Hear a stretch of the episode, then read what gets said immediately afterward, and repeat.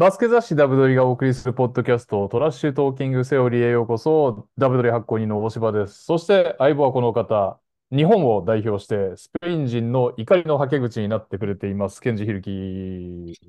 おはようございますお。はようございます。いやいやいや、大勝利、日本女子、女子ということで、うん、素晴らしかったですね、スペイン代表に勝利して。だいぶ風当たりが強くなったという。だいぶ風当たり強いですね。な、あのーなんか、まあ、アメリカ人とかもそうなんですけど、ヨーロッパの人ってさらにこう、スキンシップが強いというか、はあのー会った時とかに、日本だったら、まあ、お疲れ様ですとか、こんにちはとかじゃないですか。あ、はいはいはいはい。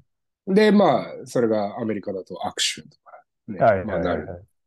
で、まあ、スペインももちろんそうで、握手したり、ハグしたりするんですけど、はい。おお、あの、練習行って、おお、何々とかつって握手しようとして。今日はお前とは喋らないみたいな。え、なんで？みたいな。で、僕、ハーフタイムまでしか見れ見れてなかったんですよ。家出なきゃいけなかったから。ああ、はいはいはいはい。なるほど。で、ハーフタイムの時点で30何対23だかなんだかっていうのまでは見てて、うんうんおお、いいじゃん、いいじゃんと思って行って、でも、ほら、会場着いたらちょっとやらなきゃいけないことがあるから、練習会場着いたら。はいはいはいはい。うんたら、選手たちがそんなもんだから、あ、勝ったんだと思って、ういって言って、とりあえずグラ、グラシアスって言っといたっす。ありがとう。ありがとうとお伝えしておきました。どあのースペインってもちろんサッカーが一番人気であってます、うん。うん。次、次ぐらいの地位にはいるんですか、スペイン？って。あ、えっと、バスケって。えーっとね、次、どうなんですかね？ワンチャンテニスですかね？ああ、なるほど。ヨーロッパっぽい。ナダルとかナダいるんで。ナダルしかわかんないよ、スペインのテニス。ナダル以外にも何人かいるんですけど、あと、まあなんかスポーツ全般結構、あれですけどね、あの、パデルっていうやつもすごく人気だし、あとハンドボール。うーん。パデルっていうのはね、なんかね、壁のついたテニスみたいな、横、横にも壁があるテニスみたいな感じなんですけど、ど。横とか後ろとか。はいはいはいはいはい。な、なんか、えっと、すごいです。なんかファミコンのゲームみたいです。わざと壁打ちして、はいはいはいはい。科学的な攻撃みたいな。うーん。うん。まあまあまあ。で、それとかもすごく、それは多分ね、スペインが一番発祥なのか、まあ、パイオニア的な存在なのか。えー、っていうそうですね。うんそう。で、ハンドボールはすごく、えっと、今ランキング1位とかじゃないかな、多分世界。そうなんだ。うん。全然わかんないね、だハンドボール。バスケットももう人気ですけど、っはい。うん。ていう感じです。まあでもやっぱバスケット、東ヨーロッパとかの方がすごいっすね。ああ、そうなんですね。はい。うん。あの、東ヨーロッパとかに行くともう本当にナンバーワンスポーツだから、もう今日どこが試合やってるとか、うんうんうんうんうん。違う場所にいても今何点差らしいよとか。で、ああ、そこまで。うん。えー、だから、まあ、スペインも場所にもよるんでしょうけど、なんか別にマドリードとかバルセロナとかにいて、うん。じゃあやれバスケがどうだっていう話はやっぱあんま聞かないですね。別に試合があったとしても。まあ、ダービあーー、なるほど。クラシコがあった時、まあ、レアル対バルサの時はちょっと若干ぐらいでしょうけど、なるほどね。なんかそれ以外とかまあ結構無ですね。ちっちゃい町の方が。ああ。例えば、えっと、あるんですよ。例えば、えっと、もう人口15万人ぐらいしかいないような町で、はいはいはいはい。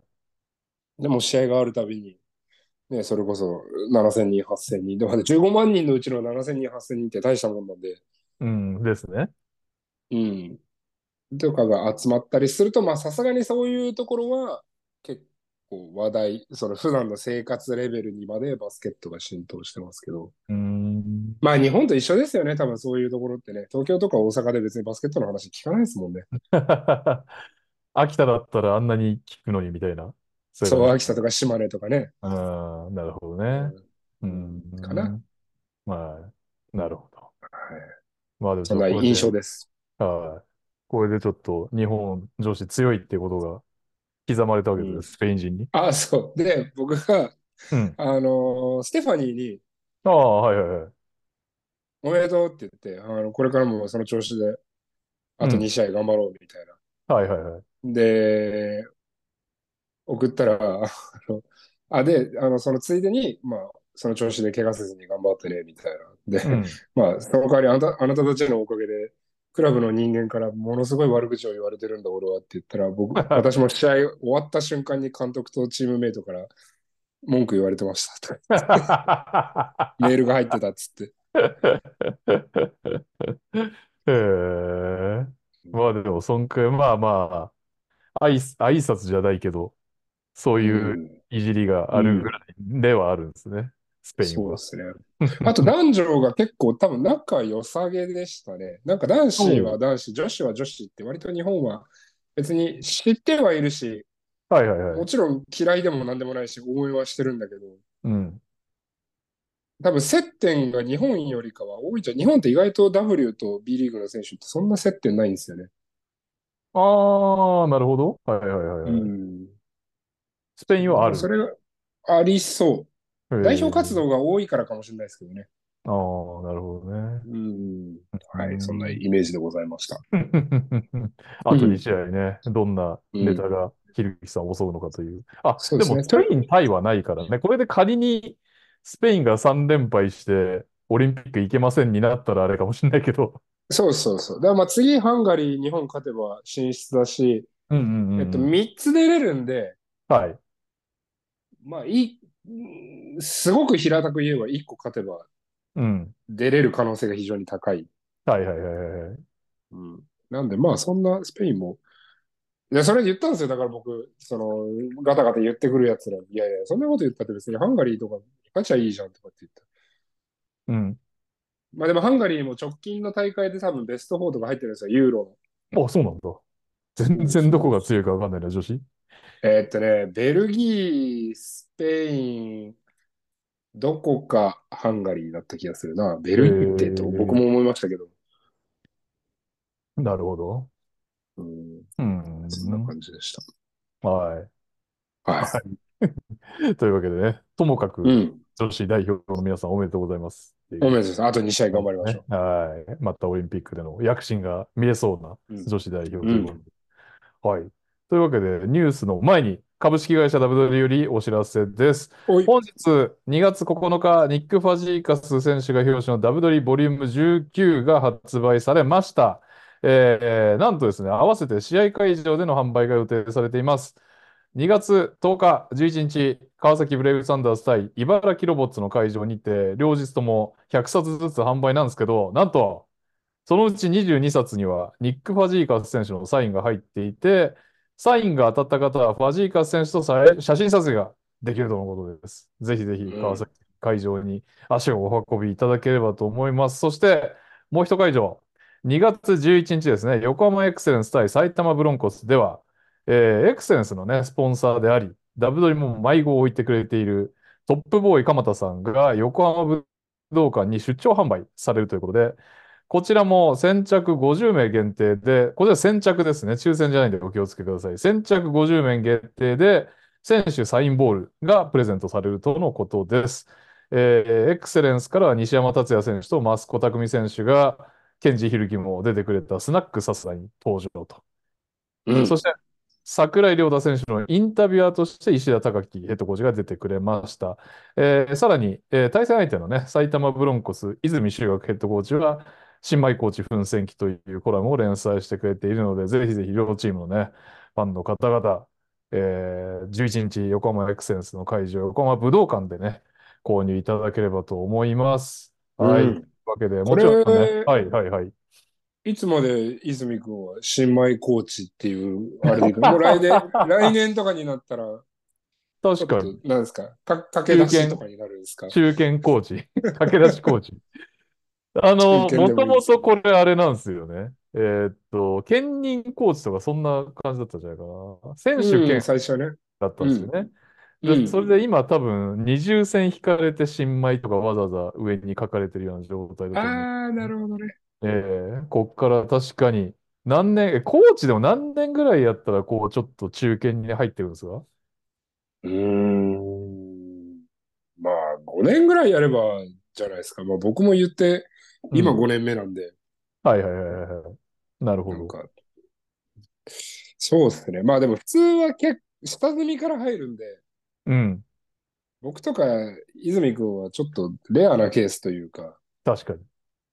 みなんか、クラブの事情で無理やり引退させられ、無理やりコーチになんかなって、無理やりどっぷり、どっぷり使って抜けらんないみたいな、はいはいはいはい。そういう口なんで、我々は。なるほどね。うんぼ僕なんかはいまだに引退してないって言い張ってますからね。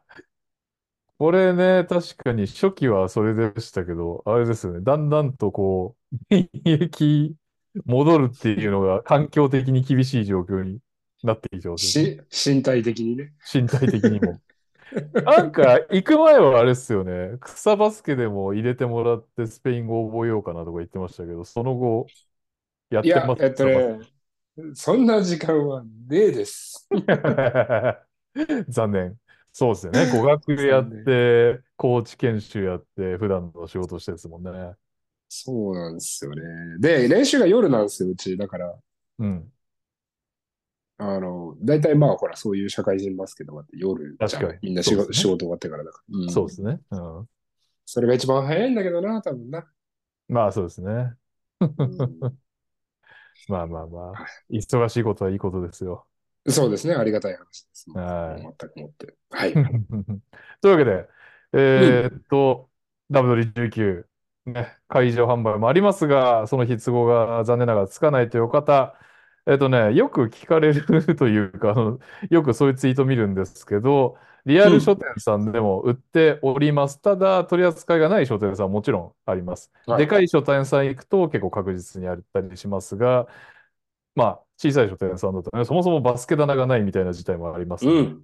まあまあ、それは、えっと、そういう場合は、お取り寄せお願いするか、えー、Amazon さんはじめとしたネット書店さんにも置いてありますし、弊社、ダブデのオンラインショップでも販売してますので、ぜひご検討いただければと思います。うん。はいそしたらね、うん。お家に届きますからね。そうですね。楽ですね、やっぱりね。はい。あのーぜひね、感想なんかも入れていただけると嬉しいです。うんト。ラッシュトーキングセオリーでネタにしてもらいたいような感想があれば、それもハッシュタグ付きでツイート、X、ポストいただければと思います。はい。おい。というわけでニュースいきましょう。はいえー、契約周りなんですけど、川崎ブレイブサンダースが 3x3U23 代表の増子匠選手と契約を締結したということで、あの、去年の8月から練習参加して、だ6ヶ月ぐらい練習生をやってたらしいんですが、えー契約をもらって、なんとですね、契約もらった2試合目の4日京都戦で11点、えー3試合目7日琉球戦で12点と早くも結果を残しているということでます。うん素晴らしいですね。はい。えー、そして、えーっと、あ、青森の福田真央選手が引退を表明ということでございます。なかなかシーズン中のね、引退表明って、なかなか珍しい。そうですね。うん。あんまりないですね。はい。えー、練習を頑張ろうという気持ちになれず、また頑張るのがしんどいなと思ったということでございますが、お疲れ様でございました。えー、はい、お疲れ様で34す。歳ですね。はい。うんえーっと、スペイン代表を倒したっていう話題はもうやりましたが、この試合はなんと、えーチームとして40本スリーを打って15本決めているということでございます。ハンガリー戦は、えー日本時間の9日26時ってことは深夜ですね。9日の深夜。えーそして11日の23時にカナダ戦ということでございます。うん。えーそしでですね、あはいこっちではビッグニュースがあって、おうえー、まあ、好きな方ならご存知でしょうけど、えー、まあ、メンタルヘルスを理由にしばらく活動を休止していて、うん。えーかつ NBA からの引退を先日表明して、えー今スペインに帰ってきていたリッキー・ルビオがはい。バルセロナと契約をしただか間近だかというところで、おそらくもうこれは確定事項なんじゃないかなというところでニュースがもう、これはさすがにバスケットあんまり好きじゃない人でもみんなめっちゃ喋ってるです、この話題に関しては。ああ、そうなんですね。ルビオが帰ってきたって言って。はいはいはい。じゃあ、ルビーは割と人気者？そうっすね。まあ、かっこいいですしね、見た目も。そうですね。いや、まあ大、大事じゃないですか。テレビ映るのに。確かに。ね、実力は言わずもがなとして。なんか、あのーアメリカに行ったからなのか、ヨーロッパでもそういう傾向なのかわかんないですけど、あのー白人系の童顔系の美少年系の人たちって似合わない髭を蓄えますよね。こう舐められないように。まあ、それどこの田臥勇太の話ですか？田臥さんも童顔ですね。もはや日本で舐める人いないと思うけど、ボシャボシャのね、髭蓄えながらやってますけど。田臥さんに関してはもう、あれは何かをさ悟りを開いてますよね。千人系うん、多分家に帰ったら地面ついてないですよ、あの人。浮いてる。そううんはい。ということで、スペインでは今ビッグニュースで、まあ、バスケット、NBA とかも好きな方とか、インターナショナル、FIBA のバスケット好きな方も割と、まだルビオのプレーが見れるチャンスがあるということで、いいんじゃないでしょうかね。OQ OQT もワンチャン出るかもしれないですね。おお。まあそこまでね、元気になったんだったら、とりあえずねよしとしましょうっていう感じですかね。前回のワールドカップの時に、やっぱりスペイン代表の関係者に聞いても、ガードが物足りなくて、ちょっと組み立てがすごい辛かったっていう話をして。めちゃくちゃ若い選手ですよね。何でしたっけ？ヌネスヌえそうそう、ぬえっと、ヌニエズなんですけど、まあ、ヌネスで大丈夫。そう。えっとね、彼がまだ18、19? そんな感じでしたよね。ままあ、間違いなく10代だったんで、ワールドカップの時は。はいはい。で、もう一人も今、えっと、マラガのチームにいる選手なんですけど、まあ、悪い選手ではもちろんないんだけれども、じゃあ、一点級かって言ったら、ね、さすがに、じゃあ、ドンチッチやら何やらかんやらっていうのと渡り合うのにはなかなか大変だろうなというところで。なるほどね。うん。これはルビオ戻ってきたらスペイン代表ちょっと面白いですね。うん。てか、そもそもそっか。最終予選に回っちゃってるんですね、スペインがね。そうなんですよ。負けちゃったですからね。カナカナダかどっかに。すげうんすごいなああーうん。はい。ということでございます。はい。お帰りなさいませ、ルビオさんということで。あうん。はい。そして、えーっと、こちらも NBA 絡みですけど、古巣グリズリーズに渡辺裕太移籍ということあ、で。あそうでしたね。う。ん。えー、サンズ、ブルックリンネッツ、メンフィス・グリズリーズの三角トレードが合意に達したということで、渡辺裕太選手が戻ってきます。で、なんと、あのーグラインドシティメディアっていう自前メディア持ってるんですけど、グリズリーズが。うんうんうん。ちょっと、ダブ撮りのやつらまた来ないかなみたいな話をしてくれてました、ポッドキャストで。ありがたいじゃないですか。ありがたいっす。認知されてますね。認知されてますね。もう何年前だ、あれ。2018とかに行ったのかな。5年、6年経ってますけどね。覚えててくださってありがとうございます。果たして行ける時が来るのかわかんないですけど。とりあえずね、渡辺裕太選手頑張ってほしい。今季ね、ちょっと不調でうん出番がサンズで落ちてたので、えー去年のね、調子を。今、グリズリーズ、怪我人だらけですからね。これ下手したら、キャリアで一番ミニッツはもらえる可能性があるんで、ぜひぜひ、渡辺裕太健在というところをまずね、見せていただければと思います。うん。えーそして、こちら、来ましたよ。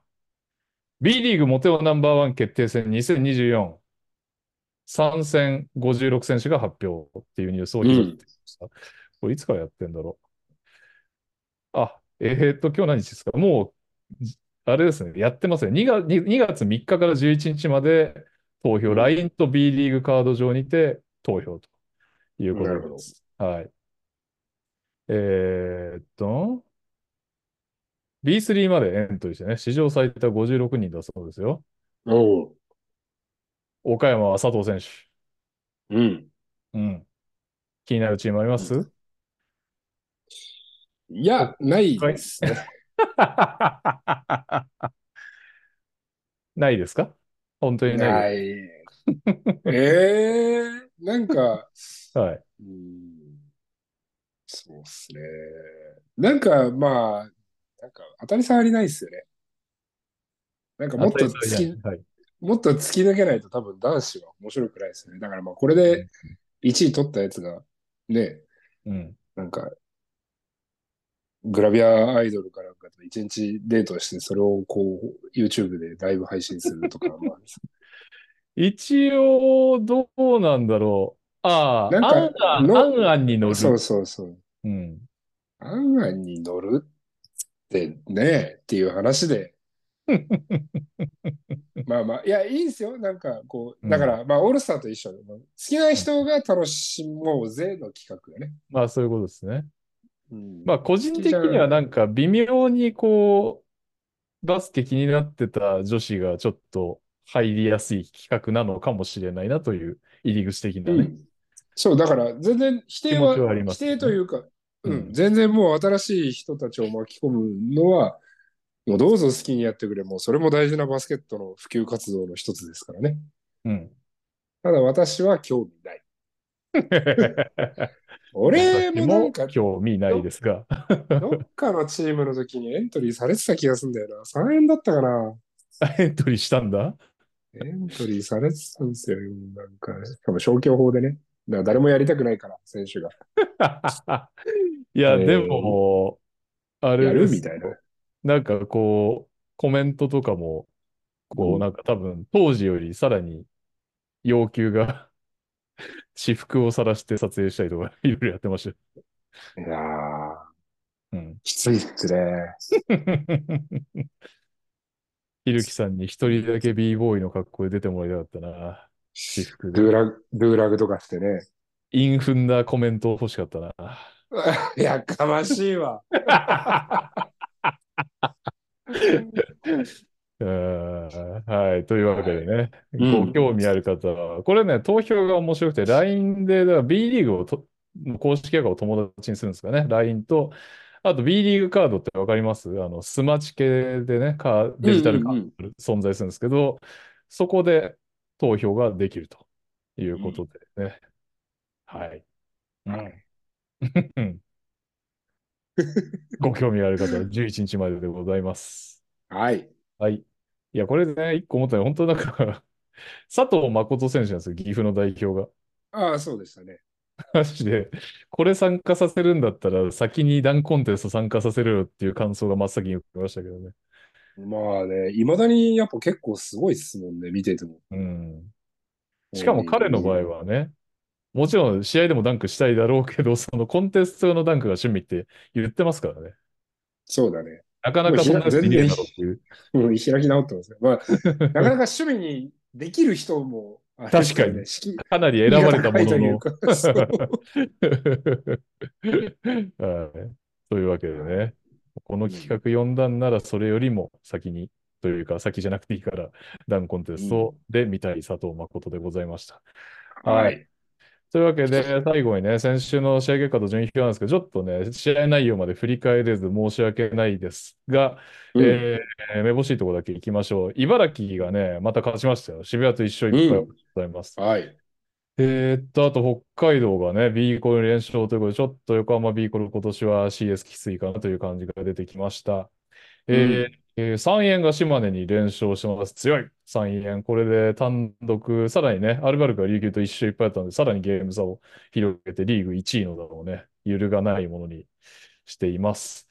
でこれでえーマジック16がついたのかな、おー、もうマジックなんだ。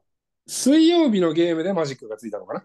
なるほど、なるほど。うん水曜日はちなみに FE に勝ってます。FE もね、今年全然弱くないんですが、危ないけない3円ということで。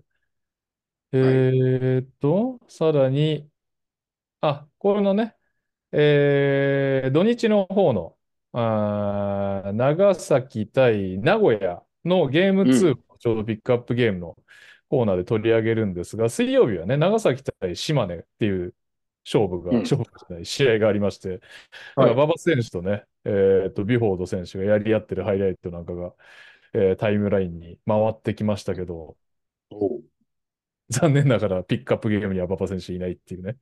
うん。そうなんですよ。ところがございましたね。うん。あとはどこっすか？まあ、そんなにアップセットらしいアップセットは水曜日はなかったですかね。うん。はい。はい。そして、えー B2 ですけどね、RT がもう滋賀にも連勝して、滋賀ね、バーレル選手がこの間復帰するみたいな話ありましたけど、RT が滋賀に連勝で、本当これこそ盤石な感じがしますね。うん。えーっと、あ、福岡がね、復活してきました。青森連勝。越谷がね、岩手と一緒いっぱい、なかなかうん。エンジンがかからないまま、プレーオフへ向かっている越谷となってますね。で、最後 B3 ですが、あ、そうか。いつもは順位表カテゴリーごとにやってたんですけど、すいません。とりあえず B3 の結果いっちゃいますと、うん。えーあ、これすごい。香川が鹿児島を煮立てしてます。香川強い。はいうん。そして、岡山がエクセレンスを煮立て、うん。うん、頑張ってる。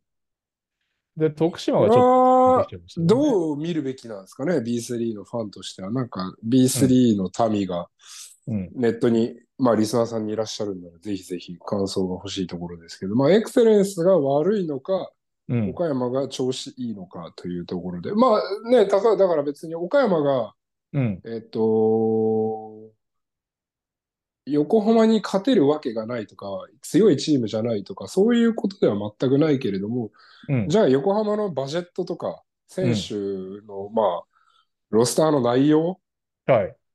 を見たときに、うん、どちらがふさわしいのか、その岡山が強い、もしくはうん横浜が何やってんだっていう感じになってるのか、うん。ちょっとリスナーー。の皆さんの意見意見を聞きたいですね。うん。この間、だ去年やった同じカードを僕は生で見て、岡山かなりきつそうだなっていうイメージだったのが、そっからうん2ヶ月ぐらい経って逆転、立場が逆転してるっていうのはね、すごいですよね。うん。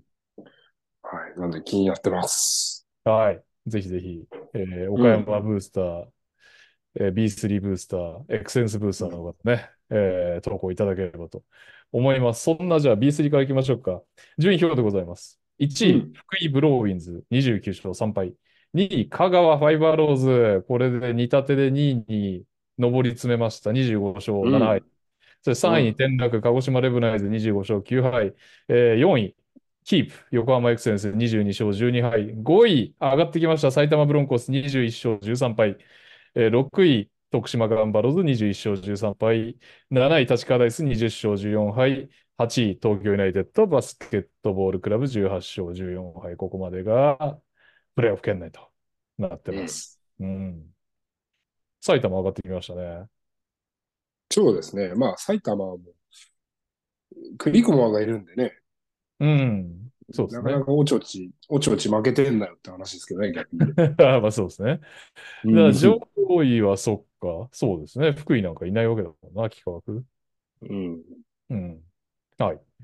はい。えーそして B2 ですね。う B2 ん。は、東区1位アルティ千葉34勝3敗。2位越谷アルファーズ22勝15敗。3位山形ワイバンズ20勝17敗。4位青森ワッツ19勝18敗。以下福島、岩手、新潟と。うん。ピリッとしない越谷というのが続いています。そして強い。うんえー西地区、熊本ボルターズ1位、26勝11敗。2位、ライジングゼファー福岡25勝12敗。3位、シガレイクス25勝12敗。4位、神戸ストークス18勝19敗。以下、静岡、奈良、愛媛となってますが、熊本1位ですね。うん、熊本のこのホームの17勝2敗って凄まじいですね。確かに。うん。凄まじいし、このまま1位をキープすればアルティーリとも当たんないしっていうことですね。みんなこの多分西地区1位はめっちゃ欲しいでしょうね。めちゃくちゃ欲しいでしょうね。特に上位3チーム、熊本、福岡、滋賀はもう1ゲーム差圏内ですからね。面白い。多分この、えっと、何が面白いって、この西、えっと、西地区の1位争いも面白いですけど、えっと、ん2位の勝率争いも結構面白いんじゃないかなって僕は思ってて、うんはいはい多分はい。みんなアルティーリと当たりたくないから、4位になっちゃうと準決でアルティーリと当たるんで、それだけは避けたいですね。うん。いうところなんじゃないかななんて思ってます。なるほど。そこうにもん。注目しましょう。ちなみはい。に、えー、降格圏内は新潟5勝がかなり今厳しい状況で、続いて岩手と愛媛がデッドヒートといううことになりん。ます。はい。えー、そして最後に B1 ですね。えー、B1 東区1位アルフ東京。えー、31勝6敗。2位宇都宮ブレックス30勝7敗。3位千葉ジェッツがね、ここのとこ強いです。24勝13敗。えー、4位秋田ノーザンハビネッツ19勝18敗。5位群馬もね、最近調子上げてきました。クレインサンダーズ、えー、19勝18敗。以う下、ん。仙台、北海道、茨城となってます。茨城は貴重な4勝目を挙げてます。うえーん。中地区です。1位、三円ネオフェニックス33勝4敗。2位、シーホース三河25勝12敗。3位、サンロッカーズ渋谷20勝17敗。4位、川崎ブレイブサンダース20勝17敗。5位、横浜ビーコルセアーズ16勝21敗以下がね、えー、と5割切って FE、新州、富山となってます。ということで、茨城と富山が4勝で並びました。その上が信州でございます。うん。えーえー西地区1位琉球ゴールデンキングス25勝12敗、2位名古屋ダイヤモンドドルフィンズ24勝13敗、えー3位島根スサノーマジック21勝16敗、4位広島ドラゴンフライズ19勝18敗、5位佐賀バルーナーズ19勝18敗、以下長崎、大阪、京都となってますが、西地区からはどうやら、えー降格にはいかなそうな雰囲気ですね。うん。うん。いやー、三円対アルバ、そうなんですよ。三円アルバルクなんですよ、今週末。そうなんですよ。それ見ましょう？っていうのをうん。言いたかっうん。それはね、僕も言おうと思ってました。た。はい。普段ね、ピックアップゲームのコーナーの後に決めてますけど、やっぱり三円、そう、ちょっと僕、家庭の事情でね、この2週間動けない、う動けない在宅ワークなんで。もうこれがなければ三円豊橋に行って、うどんも食っうん。て、報告もしてたんですが、いや、豊橋のカレーうどんは別に、まあまあ人生で一回ぐらいはね、一回でいいやつ。うん、社会経験みたいなもんだ。うんまあうん。何にせよね、B リーグ、うんじゃない、バスケットライブでね、皆さんと同じく見ることになってしまい、はい。声を届けられず大変申し訳ないですが、まあそんな感じでね、来週からまた、来週からじゃねえか、来週はもうあれか、バイウィーク入っちゃうのか、3月からうん。ですね、うん。ここだけの情報を取ってこれればと思っております。はい。はい。というわけで、えー先ほどもちょっと触れましたが、ピックアップゲームいきましょう。今週はうん。2月4日に長崎県立総合体育館で行われました。B1 第21節長崎ベルカ対名古屋ダイヤモンドドルフィンズのゲーム2を取り上げます。えーただですね、最近ちょっとピックアップゲームで主力いない事件が発生しがちなんですけど、ホーうん。ムは、の長崎はブラントリー選手が injury list 入りうで、ん。ネボー・ワシントン選手がロスター入り。はい。えーさらに、ウィングがね、馬場選手と森川選手がいないということで、うん。まあ、スリーポイントとプレーメイクでかなり狩俣選手と荒谷選手の負担が大きいんだろうなっていうのが事前に予想されるというロはい。スターでございました。で、一方の名古屋もですね、スコット・エサトン選手が不在。さうん。らに伊藤達也選手がロスターには入りましたが出場せずということで、こちらも、うん。えーかなりね、ローテの大きい部分を占めている2人がいないという2チームの対決です。えー前半は速攻を出したい長崎に対して名古屋がね、フル、フルコートで当たって、オフェンスを遅らせることに成功していた印象です。しかし、後半は、あの、長崎も名古屋のフルコートディフェンスに対応した上に、ジョシュア・スミスのね、ファールトラブルなどが発生しまして、エサトン不在で外国籍が1枚少ない名古屋を長崎が徐々に追い詰めます。そして、うん。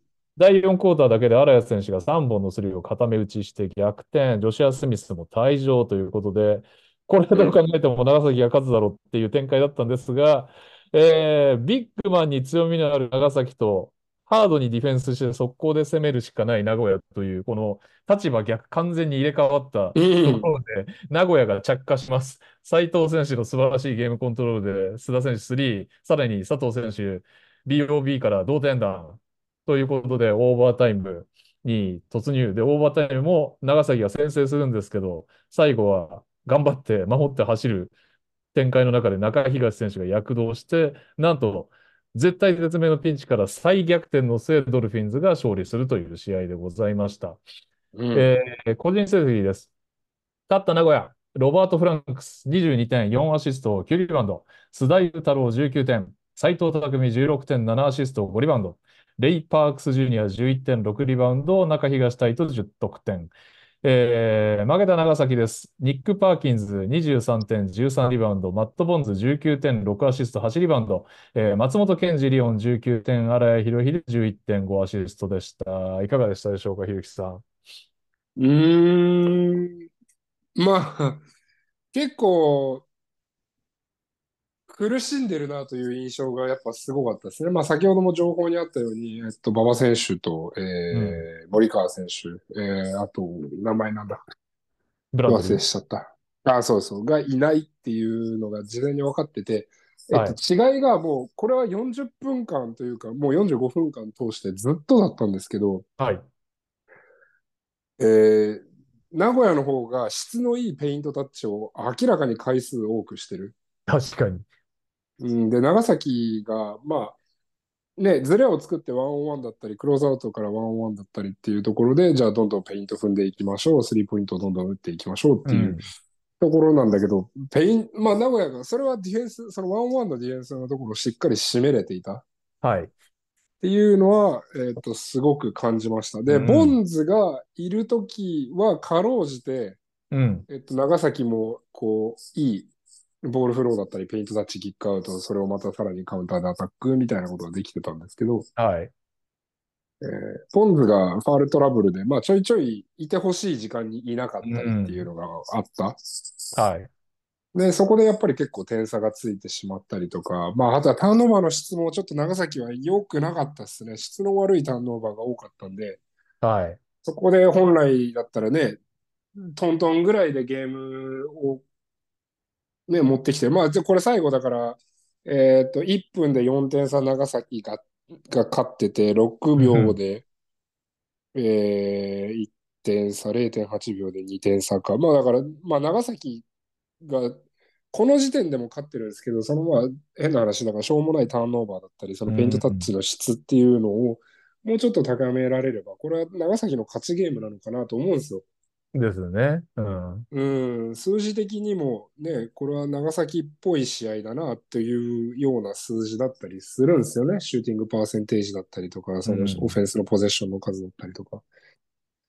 だからまあなんかそれがなかなか痛かったなというような印象がすごく強かったです。うん。あとはまあ、斎藤匠、うまい。質のいいペイントタッチも大体斉藤選手から始まっていきますもんね。そうなんですよね。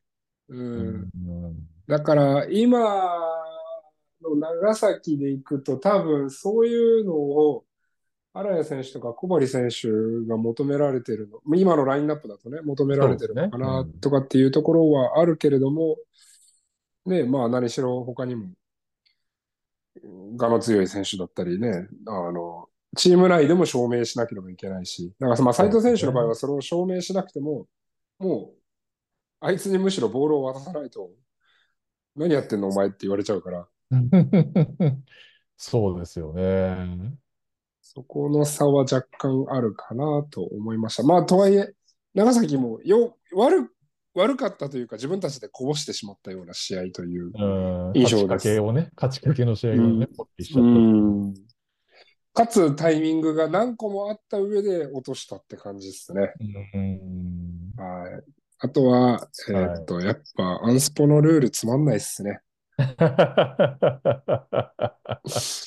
これ、もう、ユーロリーグでもめっちゃ問題になってて、あ、そうなんですね。うん。そう、だから、その、なんていうんですかね、速攻を止めるためとか、じゃあファールゲームするためとか、まあ明らかにその、アンスポーツマンじゃないわけですよ。まあまあ、そうですね。はい。名称からしてね、まず。うん。そう。で、ゲーム性のあるファールですからね。そう、だから NBA みたいにクリアパスだったりとか、うん。えっと、もう明らかに、は、その、不必要なハードファールっうんうんていうところに戻してもいいんじゃないかっていうのは今、もう選手たちも文句言って、まあ、てか、もうむしろ多分フィバ以外全員文句言ってんじゃないかっていう。ファンも面白くないし。はいはい。確かに。だからまあね、だからレフェリーは悪くないんですよ。レフェリーは何も悪くなくて。うんうん。ルールだね、そもそもね。マジでこの、もう僕もこれ何年、5年ぐらい言ってますけど、本当に、それでもできた時から言ってるぐらいの。あれ？そんなもんじゃなくど、どんな、どんな感じでしたっけ？もっと前かんだっけ？あの、いやいや B リーグできてからですは5年ぐらよ。だって、B リーグができて、そうでしたっけ？そうですよ。だってこれで僕 B リーグで、あれ受けたんですもん。懲罰みたいなやつ受けたんですもん。全く今言っ大川チェアマンの頃からあるっていうのは間違いないですもんね。今と全く同じこと言ってて、だから、まあまあ、まあそういうことなんですよ。結局、もう、ルールを決めたりなんだったりっていうのは、現現場のことをわからない人たちが決めて文句を言われて、うん。時すでに遅しぐらいになって、やっと重い腰を上げるっていうのは、これはもうどこの国でも変わらないなというところでね。うんもう 本当によ。ははい。ということで、大川さんゲストに呼びましょう。い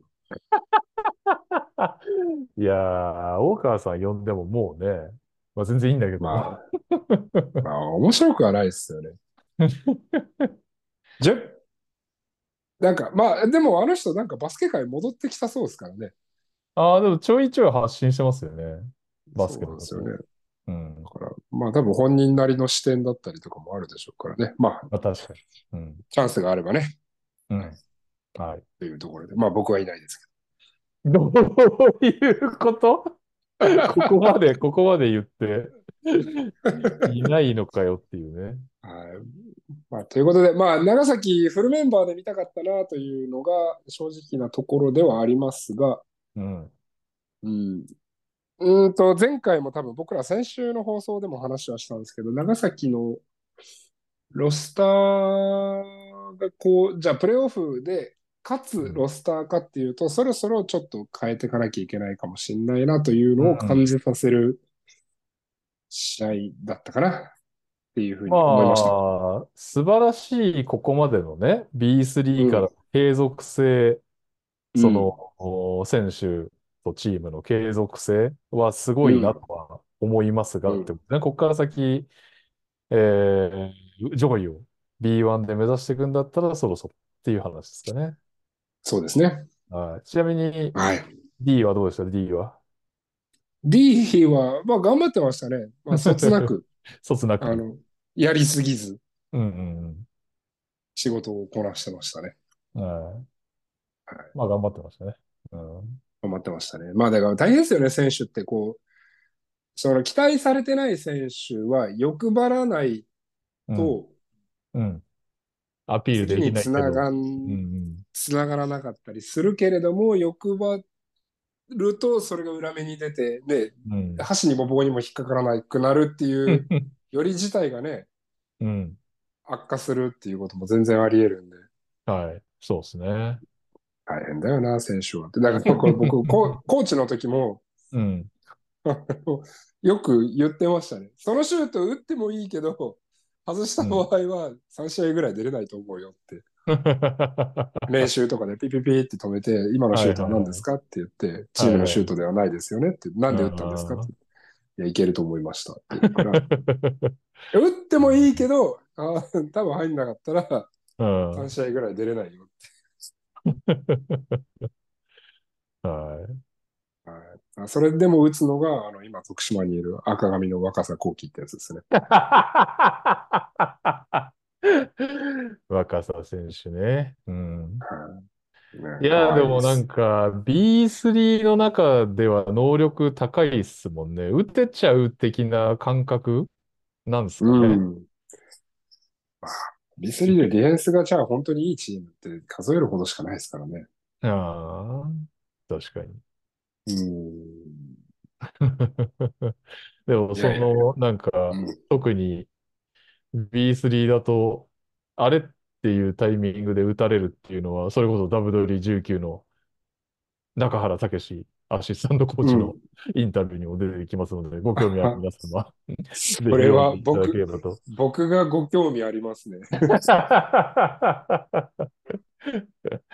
PDF を送ります。うんなんか、試合中とかに、あの、また話が脱線するんですけど、試合中とかによくうちのアシスタントコーチとかにも、うん。あの選手、変えたらいいのになとかってずっと言うんですよ、相手うんあいつ全然ディフェンスもやんないし、変なタイミングでシュート打つし、もう変えりゃいいのになんで出してんだろうなとかってはい。思ったりすることは結構ま、ちまちまありましたね。B、B3 にいると。で、まあ天皇杯とかで上のカテゴリーと当たるとあんまりそういうことは思わなかったかな。はいはいはいはいはい。うん。まあ、結構謎、謎パワーバランスみたいなのがたまに存在しますよね。そんなのも B3 のね、特徴ではあるかなとうんいう感じですかね。はい。切りゃいいんですよ、そんなもんは。だから B3 にいるぐらいなんだから、それは勝ててないっていう証拠なんだから、うん。その選手たちで。うん。だからもうそいつらが何年おろうが何だろうが、別に勝つためにやるべきことをやったらいいと思うんだけどな、ヘッドコーチは選手の顔色なんかがないます。これしょうもない。これが B1 でじゃあ、富樫を怒らせると居場所がなくなるっていうんだったら、それはまだわかるけど。うん。あ B3 で5年間チームのスコアリングやってましスコアリングリーダーやってましたもん。なんぼのもんですかっていう話ですよ。あれなんか僕、朝7時台なのにお酒飲んでるみたいなテンション。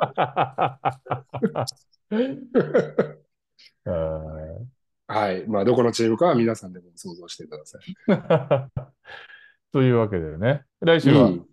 アルバルク対ネオフェニックスをピックアップしようと思います。はい。はい。えー、それでは、あれか、コメントこの番組ではね。各コーナーのスポンサー様募集中です。ご興味ある企業様は X でご連絡ください。そして、聞いてくださっている皆様ご意見ご感想は X で、ハッシュタグトラッシュトーキングセオリーでお願いします。というわけで、えー投稿いきましょう。ハッチさん。えーこんにちは。ピックアップゲーム、ベルカファン的には悔しいしかないのですが、リオン選手やうん小針選手の成長を見ていただけた試合だったと思います。チームや選手の成長をリアルタイムで体験できるのは貴重な体験。敗戦も成長の糧になっていると言い聞かせる日々であります。うんまあ、この辺は確かにね、うん。すごいですよね。え、二人とももともと B3 から入ってましたけ？ど、小針選手えっとね、小針選手は去年からなんで、多分去年か B2 からですね。あうんーなんか、小針選手、めっちゃシューハリーっぽい動きしますよね。わかりやすいと思って。あシューハリーの子たちみんな似たような動きする。いや、いいんだよ。試合に出れてるんだから、それで。ー、はいはいはいはい。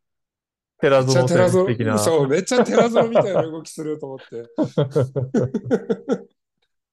それを試合中にずっと見てニヤニヤしてたんですよ。また寺園みたいな動きしてるわといいフローターも入ってましたね、それは。思って。そうまあ僕は松本健二リオンが活躍してるのは嬉しいですね。なんか本当に成り上がりというか。確かに。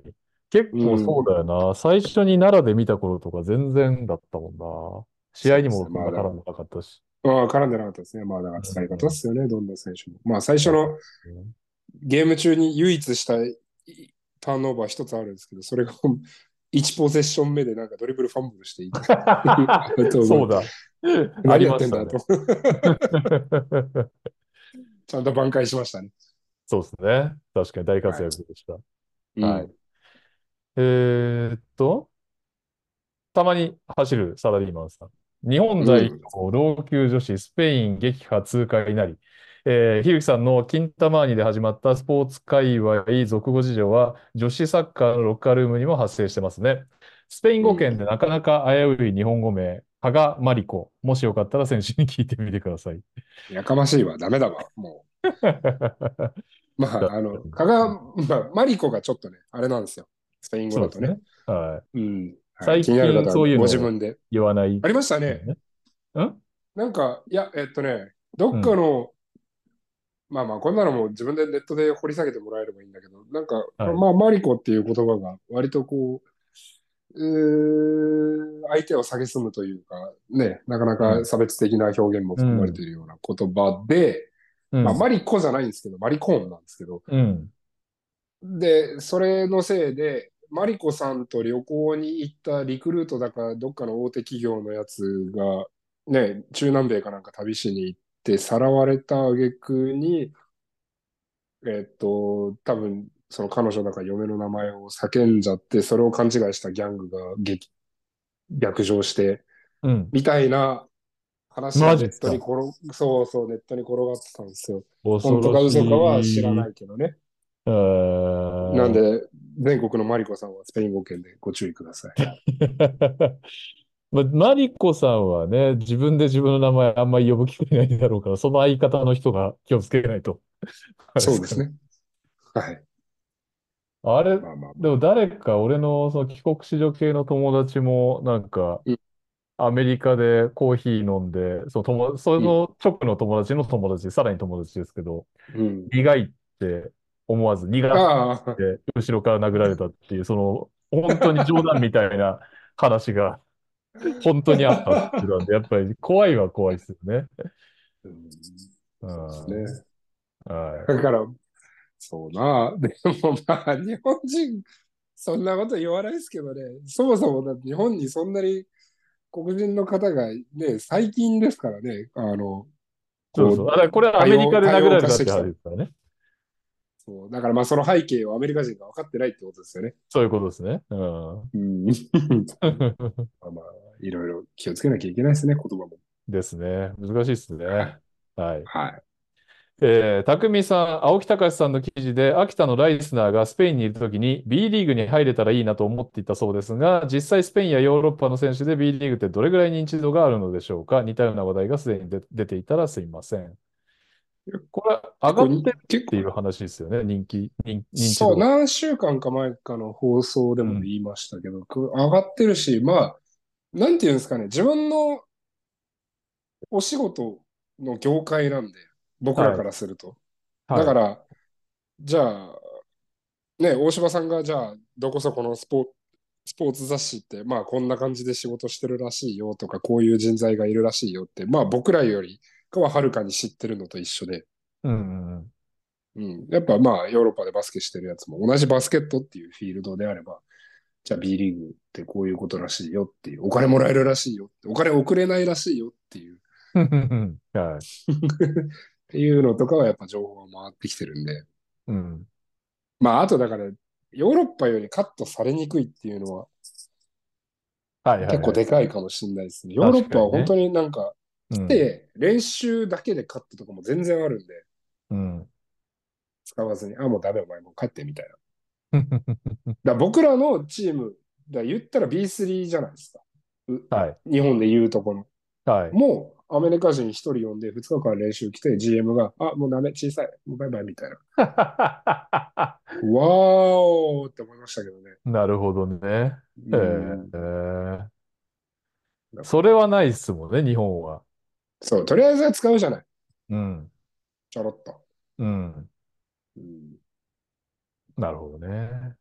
なかなか、まあそれはな、生活とかかかってたらみんな、でいくら彼らが競技者でね、ギラギラしてる人たちだとはいえ、生活はやっぱうん。競選手寿命が、選手生命がね、どこまで長いか読めないからこそ、ちょっと置きに行っちゃう部分もあるでしょうしね。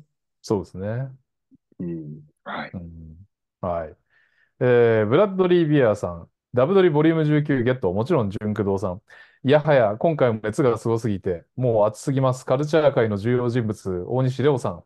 ファジーカス選手のここがすごいの続きはぜひ店頭でって、これ、まあ、先日も紹介しましたけど、立川のね、うん工藤書店さんで、えーうんなんとね、そのスポーツの担当じゃない物流の方でバスケファンがいて、ダブドリが、いダブドリが配本されると毎回、えーポップを、長文ポップを書いてくれるということで、今回はね、うえーカルチャー界の重要人物って、あのーアトロクってラジオにね、うん。レオさんが出演した時に紹介される時の あれですけど、そんなあ、とこそうなんだ。はい。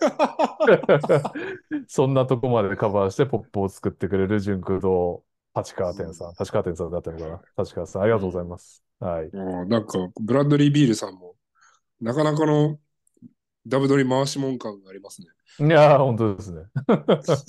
ありがとうございます。全部、全部聞いてくれてるんじゃないかな。ダイナーとかトラッシュトーキングセオリーとかあと NTR ありがたいですね。ありがたいですね。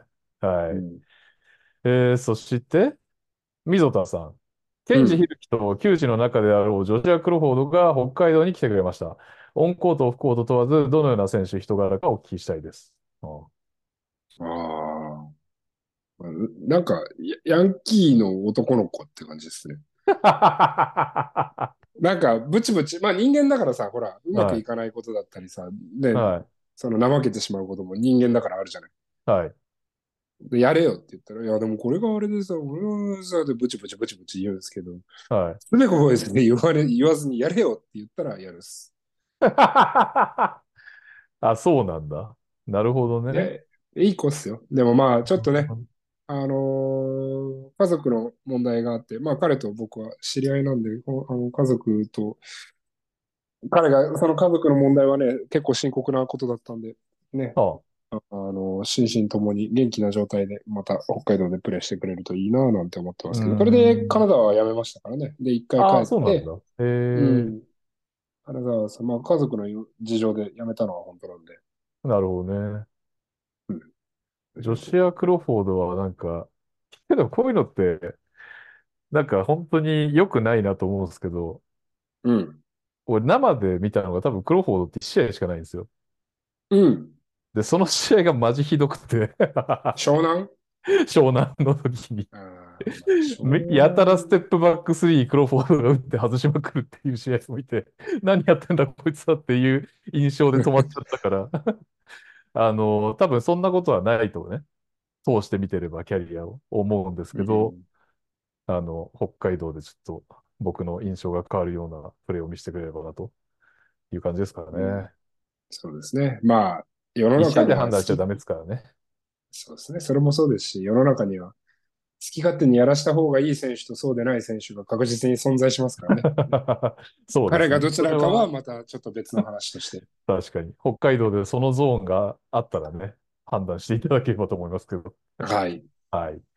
えー、中畑さん。去年 NBL シーズンオフの3月、名古屋ドルフィンズに加入したアラン・ウィリアムズは衝撃的でした。SE メルボルンと複数年っぽくて戻りましたが、今年も来るのかなと思って調べたら、チームは最下位ここ5試合はロスター外なので、ほんまに B リーグに来るかもと勝手に思いました。怪我かもですが。あうんなるほどね。ーいましたね、アラン・ウィリアムズ。アラン・ウィリアムズいましたね。来ますかね。はい。NBL はちょっと時期がずれるっていうか、早めに終わるってことですね、おそらく。うん、そうね。その後みんなニュージーランド行きますもんね。ああ、やなるほど、ね。りたいやつは。はいはいはい。続けたいやつは。うん。さあ B リーグも拾えるっちゃ拾えるのか、3月までは？3月の途中でしたっけ、デッドラインありましたよね、B リーグも。懐かしいな。JBL も昔3月で終わってたな。すごいですよね、今は。だって僕終わってから B、BJ の練習行ってましたもんね。へうん。行ってた。北海道のシーズン終わってから福岡の練習とか参加してた。ー。はないね。はい。はい。えー、春樹藤井さん。横浜ビーコルセアーズの河村選手のタイムシェアが増加傾向にあります。直近3試合は33分超え、渋谷では38分近くまでプレーしていました。しぼ素人目に見て良い傾向とは思えないのですが、いかがでしょうか？えっと、プレータイムの話ですよね。そういうことですね。まあ、そこまで追い込まれてるんじゃないでしょうかね。まあ、でもこれは、こればっかりは本人がやれるって言うんだったら別にやれるんでしょうし、まあ、ストレングスっていうか、そのコーチ陣、コンディショニングのコーチがうん。判断することなんで、まあうん、ちゃんとそこはプロフェッショナルに判断してるというのを期待しましょう。まあそうですね。はい。まあ、チーム構成的にはもう出せば出すほど強い構成にはなってますもんね。おそらく。横浜のうん。考えとしては。うん、あとは、ね。その体が持つかということですかね。えージュラシック・パークさん、下ネタで盛り上がるのは世界共通、男子共通ということで、うん。あさっきもね、話ありましたけど、サッカーのこの方は長谷川選手でしたっけ？のチームが、えー日本語でピーピーピーピー喋ってるというう、動画でございます。ん。楽しそうですね。うん。楽しそうですね。はい。えー、鈴木ちゃん、ピックアップゲームが長崎対名古屋 D ですが、お時間があれば、大島さん、ひるきさん、えー地元長崎国際テレビ制作の応援番組をご参考に。伊藤社長、前田ヘッドコーチ、選手に試合後のコメントを取ってます。最新回は再演戦の後のコメントですが、ああー、これそうだ。見てたのに見逃した。今度見ます。見ました？うん。いや、これ僕も全く同じです。ああ、後で見ようって言ってたら、後でがもう今、今になっちゃった。これね、やっぱりね、ダメですね。SNS、後でって思って見返した試しがないもん。絶対やんないですね。絶対やんない。もうその場で見なきゃ 絶対ダメ。はい、はいすいません。鈴木ちゃんわざわざ情報をくれたのに見逃しました。えー B リーグインパクトメトリックスさん。うん今週のトラッシュトーキングセオリーでも名前が挙がっていた佐賀バルーナーズのチェイス・フィーラー。今シーズンの佐賀はフィーラーのオンコート、オフコート時のレーティングを比べてみると、オフェンシブレーティングがプラス12.4、ディフェンシブレーティングプラス9.5と合わせて20点以上分ネットレーティングを上げてます。ってことは、ディフェンシブレーティングがプラスじゃなくてマイナスな気もするけど、まあそういうことですね。うん、まあでも、そんくらい変えててもおかしくなさそうですよね。この間の試合の感じはね。うんはい。はい。というなとこでしょうかでそうですね。あ、ううんん。うん。うん。あ、水曜日のタコ修正さん、これは前回読んでないのかな？前回の感想ですね。推しの露出が減るニアリーイコールファンが離れるって論理は成立するだろうし、加えて B リーグファンの皆がみんな代表の成長を望んでいるとは思えないんだよな。推しが代表候補ではない方が圧倒的に多いしな。ひるきさんの言う通り柔軟な舵取りを期待したいな。望みです。うん。うん。うんまあプレミアね。プレミアの話題ですね。B プレミアの話ね。まあ、様子見ましょう。様子を見守って、うんなんか懲り、懲りずにみんなで作り上げれば、いつかはね、それなりのものにはなると思います。なんかもういいやってなっちゃうのが一番良くないなとは思うんで。はい。プラスね、前回、うんひるきさんに言ってもらった通り、固めないというか、こう、ダメなルールはどんどん変えてってほしいですよね。ああ、そうですね。うん。はい。はい。というわけで、えーうん。えー聞いてくださってる皆さんはね、ご意見、ご感想はこのように取り上げますので、X でハッシュタグ、トラッシュトーキングセオリーでお願いします。そして、最後、ダメ押しですがね、本日発売ですので、ぜひぜひ、書店屋さんにて、えー、W11 をお手に取っていただければと思います。というわけで、ひるきさん、今週もありがとうございました。うん。ありがとうございました。聞いてくださった皆さんもありがとうございます。また来週も聞いてくださいね。バイバイ。バイバイ。